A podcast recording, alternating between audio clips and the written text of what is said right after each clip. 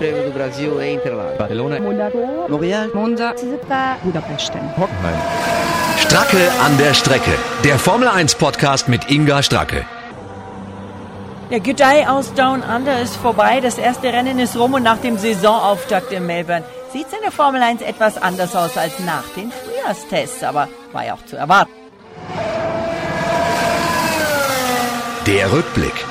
Valtteri Bottas hat Full House eingefahren. Das war nicht zu erwarten. 25 Punkte für den Sieg plus den erstmals vergebenen Zusatzpunkt für die schnellste Rennrunde. Ja, das zeigt schon deutlich, wie stark der Finne war. Ja, nach dem Rennen war eine tolle Atmosphäre. Ich war in der Minardi Box, also bei Paul Stoddard und seinen Doppelsitzern von F1 Experience und damit war ich direkt unterm Podium. Da war natürlich erstmal alles Silber. Die Mercedes-Leute haben sich gegenseitig auf die Schultern geklopft zum Doppelsieg.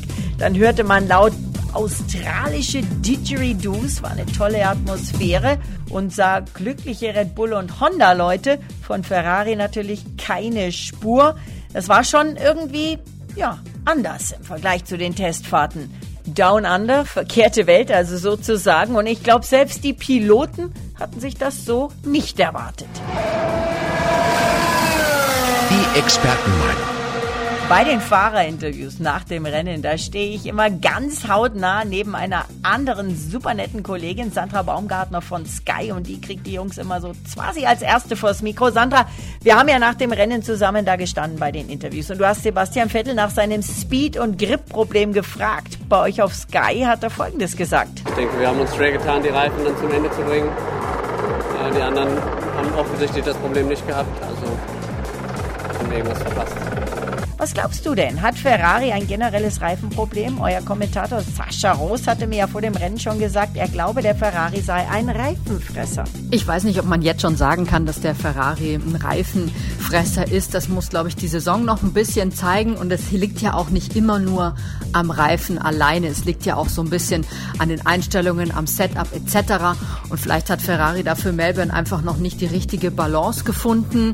Ähm, klang jedenfalls danach für mich, was Sebastian Vettel gesagt hatte, dass es nicht rein an den Reifen liegt. Also vielleicht fehlt es da noch ein bisschen an der Abstimmung. Gibt ja jetzt dann die nächste Chance in äh, Bahrain. Das ist ja auch eine permanente Rennstrecke im Gegensatz zu Melbourne. Das spielt ja dann auch immer noch mal eine Rolle vom Asphalt her. Ja, Sandra, das eine Leid des anderen freut. Max Verstappen mit dem Red Bull auf dem Podium. Der hat sich ja richtig gefreut über seinen dritten Platz. Aber Max wäre nicht Max, wenn er nicht sogar enttäuscht gewesen wäre, dass er Lewis Hamilton nicht noch schnappen konnte. Knapp dran war er ja. Wie überrascht warst du, dass es Honda erstmals seit 2008 aufs Podium geschafft hat?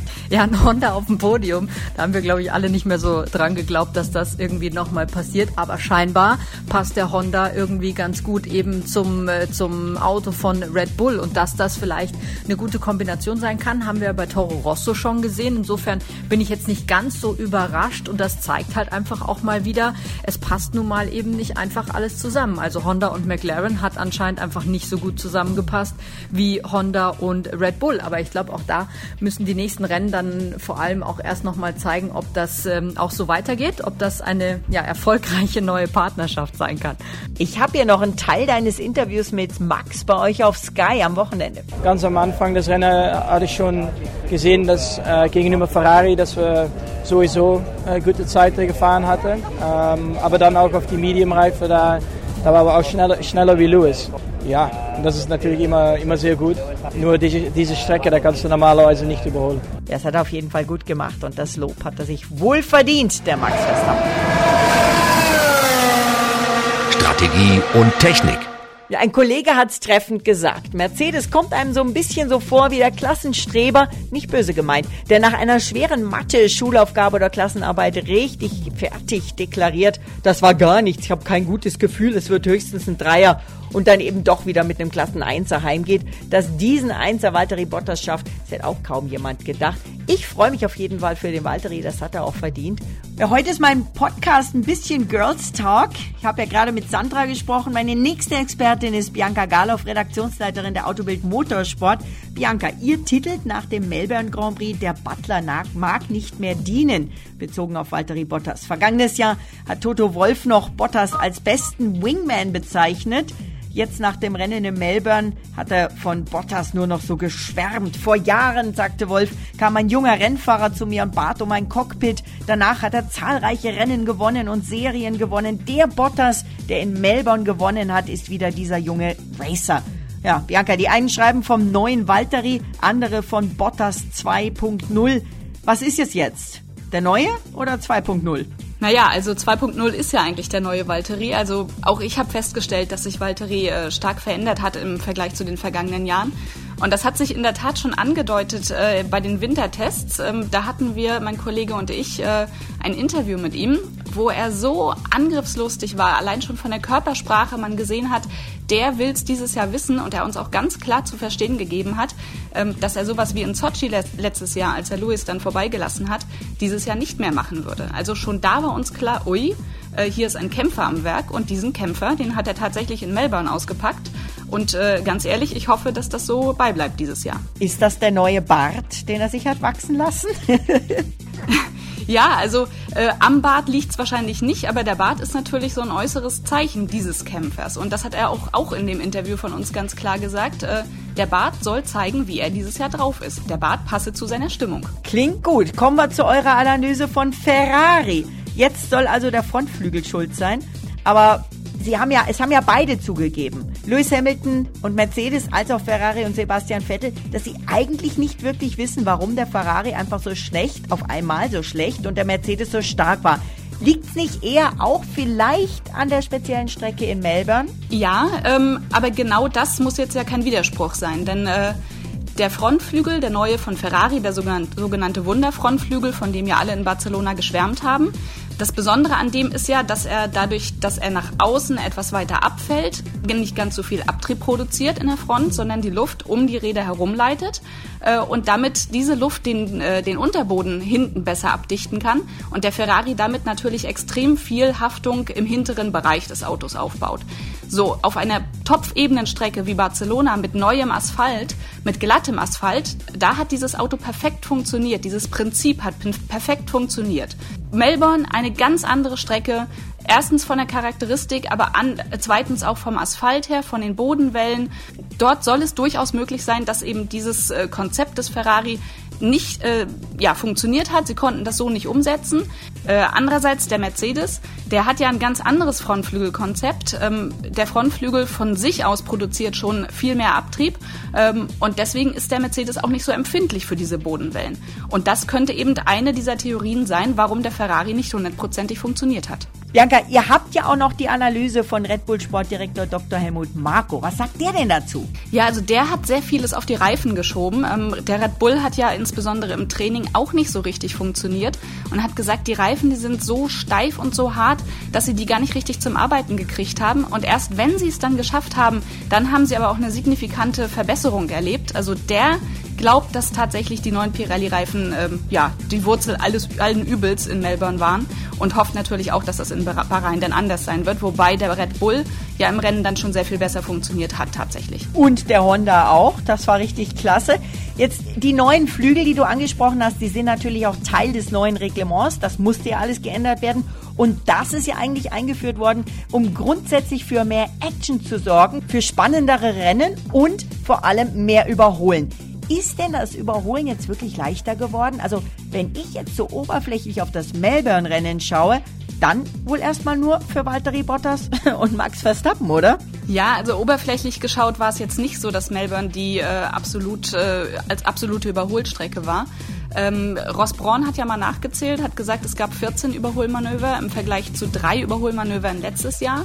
Das sind natürlich jetzt schon mal ähm, tatsächlich mehr, was aber auch daran lag, dass zum Beispiel Antonio Giovanazzi äh, mit seinem äh, weitwunden Sauber bzw. Alpha natürlich äh, ja, leichte Beute war für die, äh, die ihn überholen wollten. Gut für die Statistik. Ja, ja, auf jeden Fall sehr gut für die Statistik. Was man aber auch von einigen Fahrern gehört hat, unter anderem Romain Grosjean, war, dass die Turbulenzen hinter den Autos wohl wirklich nicht mehr so groß sind. Ähm, das in Melbourne aber das Problem war, dass wenn man hinter einem anderen Auto hergefahren ist, die Reifen sehr schnell überhitzt haben. Wenn das jetzt vielleicht auch noch gelöst wird, und das ist natürlich auch wieder streckenspezifisch, äh, dann könnte ich mir schon vorstellen, dass auf gewissen Strecken die Überholmanöveranzahl sehr stark steigen könnte. Also ich würde da jetzt noch nicht äh, äh, ja, das Ende sehen. Melbourne ist eine Strecke, wo das Überholen grundsätzlich schwierig ist. Ich kann mir schon vorstellen, dass das in Bahrain ganz anders aussieht. Na, da haben wir doch mal Hoffnung und ähm, ich hoffe, dass die sich bestätigen wird. In, in allem sind wir uns, glaube ich, allesamt einig. Die Fahrer, wir und äh, auch die anderen Experten. Melbourne ist eine Strecke für sich und die nächsten Rennen werden anders. Danke dir, Bianca, und ich freue mich, ähm, zu Bahrain wieder mehr von dir zu hören. Jo, alles klar, danke auch. Das sagt der Fahrernachwuchs. Vor dem Rennen hatte ich ja auch noch mit Nachwuchspilot Maximilian Günther gesprochen. Max, du hattest schon angedeutet, dass Melbourne anders ist als die meisten nachfolgenden Rennen. Was sagst du zum Rennergebnis? Das Auftaktrennwochenende in Melbourne war aus Mercedes-Sicht natürlich sehr dominant. Ähm, wir waren extrem schnell im, im Qualifying und haben dann beide ein sehr starkes, vor allem Walter Bottas ein sehr starkes Rennen gefahren. Ferrari war ganz klar die Enttäuschung, glaube ich, vom Wochenende, hatten sehr starke Testfahrten. Dann ähm, ja, in Melbourne ist es leider gar nicht so gelaufen. Platz 4 und 5 sicherlich äh, als, als Fehlstart für die Scuderia zu bezeichnen. Ähm, Red Bull war, denke ich, eine positive Überraschung, das in jedem Fall. Also Max Verstappen da auf, auf Platz 3, den Sebastian Vettel noch überholt und äh, einen guten Einstand äh, mit der Partnerschaft zusammen mit Honda. Ansonsten, ähm, glaube ich, im Mittelfeld äh, kann man auf jeden Fall sagen, dass Haas extrem stark aussieht. Ähm, das gleiche gilt aber auch für, für Renault und äh, Alpha. Ich glaube, das sind so aktuell die drei Top-Teams im, im Mittelfeld. Und ähm, ja, denke ich, war ein sehr interessantes Wochenende. Ähm, das Rennen selber natürlich, weil eben die Streckencharakteristik jetzt nicht gerade einlädt zum Überholen, ähm, waren die Überholmanöver, ähm, hat man jetzt leider nicht so viele davon. Aber ähm, dennoch glaube ich, was ich so von den Fahrern gehört habe, dass das äh, Hinterherfahren mit der Dirty Air etwas besser geworden ist. Und von dem her sollte es äh, ja möglich sein, jetzt im nächsten Rennen dann auch noch besser zu überholen. Also erstes Wochenende war jetzt erstmal noch kein Überholfestival, das konnte man aber auch nicht so erwarten und ähm, ich glaube, wir können uns alle freuen auf die nächsten Rennen. Und was war mit der Ferrari Team Order?